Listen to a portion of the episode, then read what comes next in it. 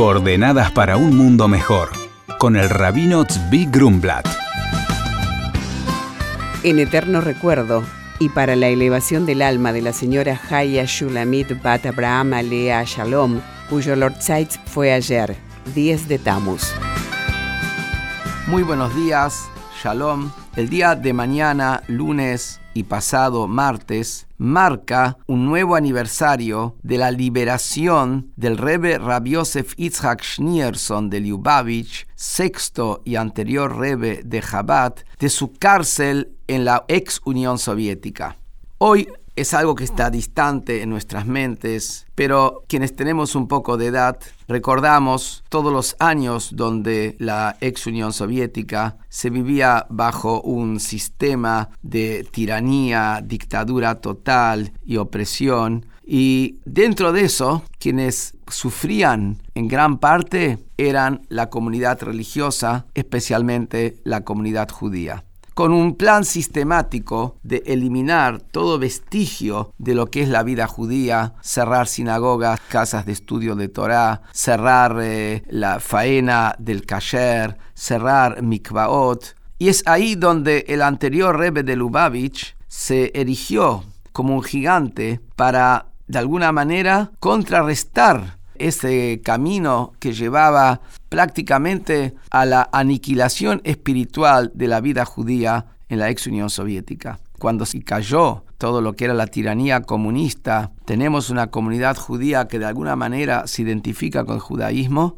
es gran parte a la labor del Rebbe de Lubavitch en esos años, en los años 20, en los años 30, en los años 40. Específicamente en 1927, el Rebe había sido arrestado, incluso con la intención de fusilarlo a las 48 horas, y dos semanas después sale libre. El mensaje es un mensaje claro que también quiero graficarlo con una anécdota ocurrida cuando el Rebe estaba arrestado que ahí querían que el Rebe delate a sus compañeros, aquellos que ayudaban en el trabajo, para poder desmantelar esa red que mantenía viva la llama de la vida espiritual judía, funcionando escuelas eh, clandestinas, sinagogas clandestinas, kashrut clandestino, etc. Y el Rebe, por supuesto, no cooperó para delatar absolutamente a nadie. Entonces le colocaron un revólver sobre la sien y le dijeron que este chiche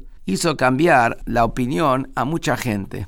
Y a eso el Rebe, con manera totalmente fría, les contestó, ese chiche puede influenciar a alguien que tiene un solo mundo y muchos dioses. Yo tengo dos mundos, este y el mundo de las almas después de este mundo. Y también tengo un solo Dios. Entonces, los valores, los principios, las verdades son unas y por lo tanto, este chiche a mí no me va a hacer cambiar de opinión.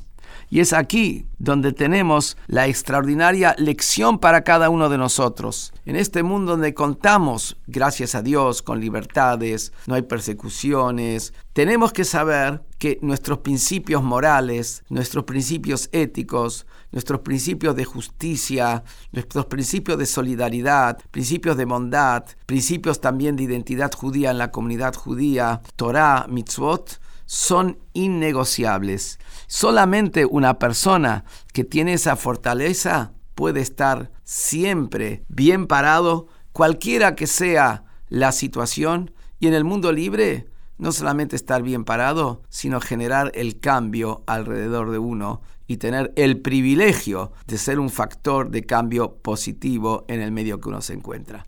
Muy buenos días y shalom.